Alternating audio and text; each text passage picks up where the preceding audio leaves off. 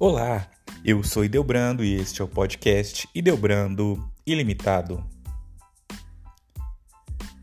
Fundamentais para o combate a doenças na história da medicina, as vacinas estão também no epicentro de debates sobre tratamentos medicinais efetivos e leis compulsórias de imunização. Ao longo da história, elas ajudaram a reduzir expressivamente a incidência de pólio, sarampo e tétano, entre várias outras doenças. Hoje, são consideradas o tratamento com melhor custo-benefício em saúde pública. Há críticas, porém, sobre o excesso de vacinas presentes nos calendários oficiais dos governos. Além disso, muitos temem reações adversas às substâncias que podem ser provocadas, em casos raros, pelos próprios agentes responsáveis pelas doenças. Conheça a história, as vantagens e as polêmicas em torno da criação e da disseminação das vacinas no Brasil e no mundo. As vacinas são substâncias biológicas introduzidas nos corpos das pessoas a fim de protegê-las de doenças. Na prática, elas ativam o sistema imunológico, ensinando o nosso organismo a reconhecer e combater vírus e bactérias em futuras infecções. Para isso, são compostas por agentes semelhantes aos microorganismos que causam as doenças, por toxinas e componentes desses microorganismos ou pelo próprio agente agressor. Nesse último caso, há versões atenuadas, o vírus ou a bactéria enfraquecidos ou inativas, o vírus ou a bactéria mortos. Ao ser introduzida no corpo, a vacina estimula o sistema imunológico humano a produzir os anticorpos necessários para evitar o desenvolvimento da doença caso a pessoa venha a ter contato com os vírus ou bactérias que são seus causadores. A aplicação de vacinas, em alguns casos, causa reações como febre, dor em torno do local da aplicação e dores musculares há um risco baixíssimo em torno das substâncias feitas de microorganismos inativos.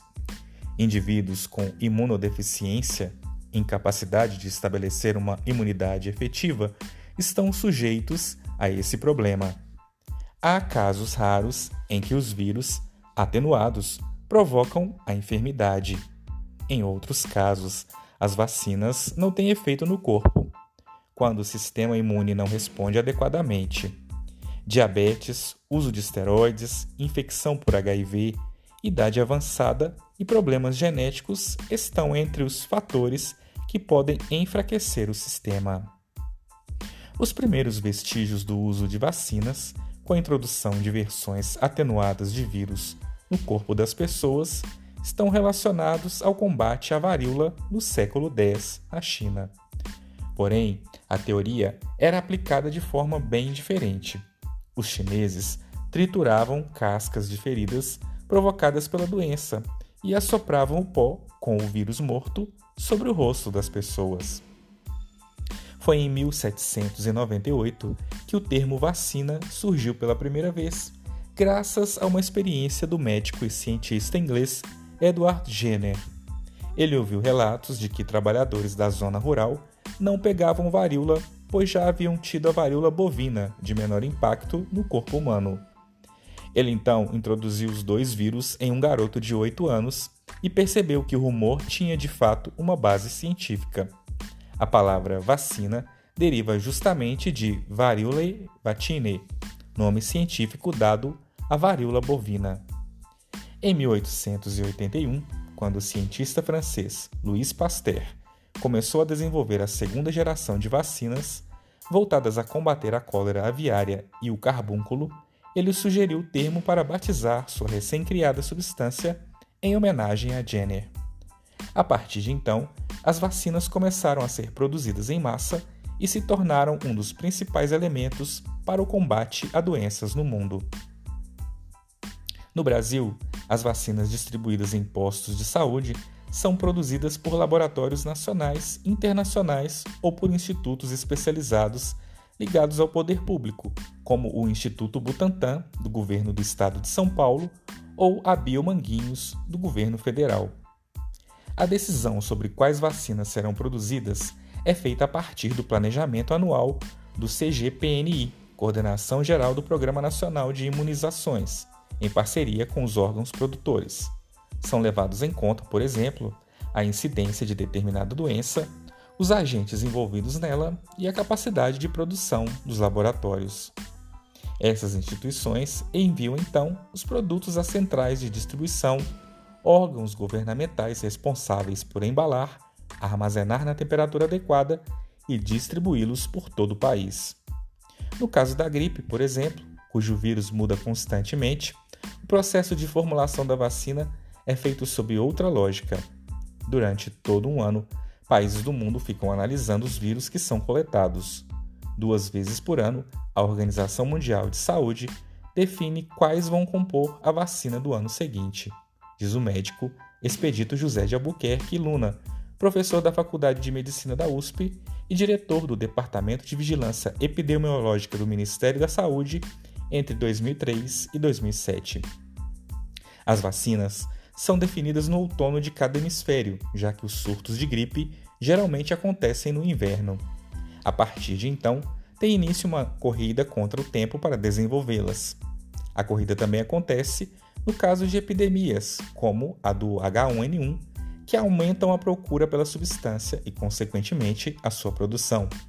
No mercado internacional, destacam-se as produtoras multinacionais GSK, Merck, Sanofi e Pfizer. Entre as vacinas esperadas para serem fornecidas à população nos próximos anos estão as contra a dengue, e o HIV, e atualmente da coronavírus. Parte do obstáculo para que essas vacinas sejam desenvolvidas é político. Essas doenças prevalecem principalmente em países pobres e não há interesses econômicos por parte da indústria farmacêutica para voltar seus esforços a elas. No Brasil, ao menos quatro institutos trabalham para desenvolver a vacina para a dengue. O grupo farmacêutico privado francês Sanofi o Instituto Butantan, ligado ao governo paulista, a empresa farmacêutica japonesa Takeda Pharmaceutical Company e o Instituto Biomanguinhos, ligado ao governo federal.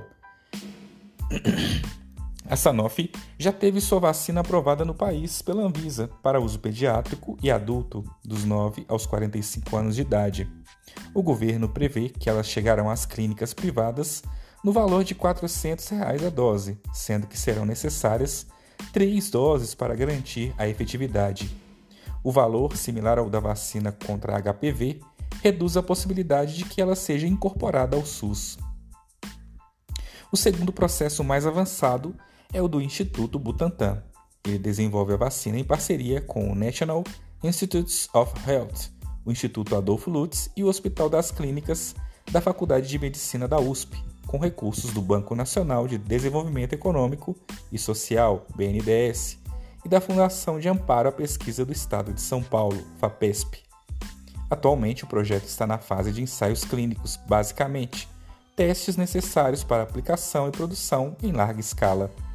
Espera-se que o produto final será aplicado em apenas uma dose esteja disponível no futuro.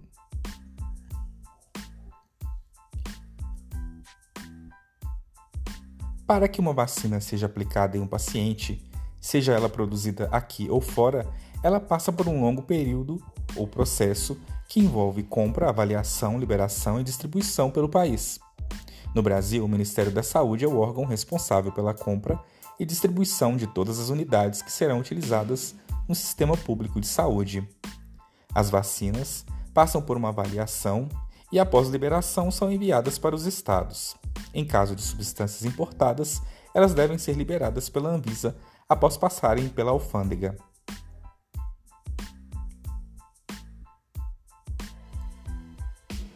Se você gostou deste conteúdo, compartilhe com seus amigos e até o próximo episódio.